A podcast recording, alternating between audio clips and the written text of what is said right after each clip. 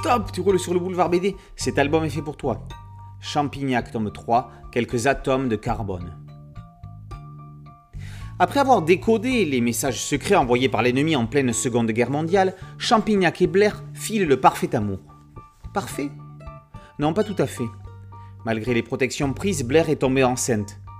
Souhaitant privilégier son métier de scientifique, sachant qu'il est déjà très complexe pour une femme de se faire une place dans un monde exclusivement masculin, la chercheuse ne l'accepte pas.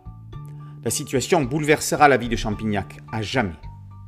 Quelques années plus tard, c'est un comme vieillissant que nous retrouvons dans sa demeure. Le comte travaille sur un moyen de contraception révolutionnaire en faisant des tests sur des lapins.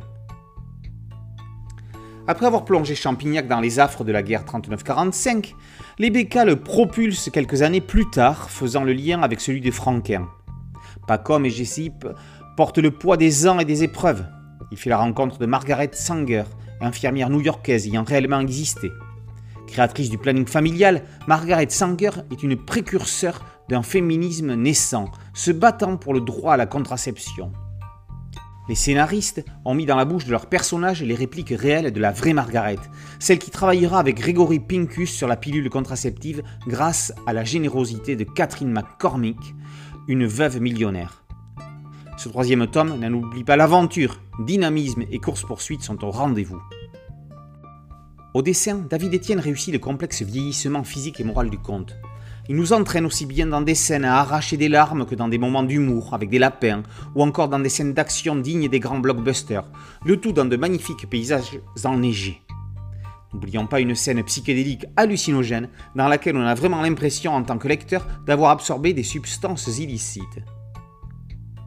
Après avoir lu cette trilogie Champignac, la relecture des albums de Franquin et de ses successeurs est à entreprendre afin de voir le conte avec moins de drôlerie, avec plus de tendresse.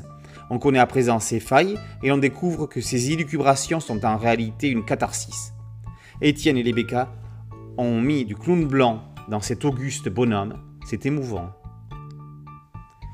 Champignac, tome 3, quelques atomes de carbone, par Becca et David Etienne, est paru aux éditions Dupuis. Boulevard BDCM, podcast audio, un site dédié une chaîne YouTube. Merci de liker, de partager et de vous abonner. A très bientôt sur Boulevard BD. Ciao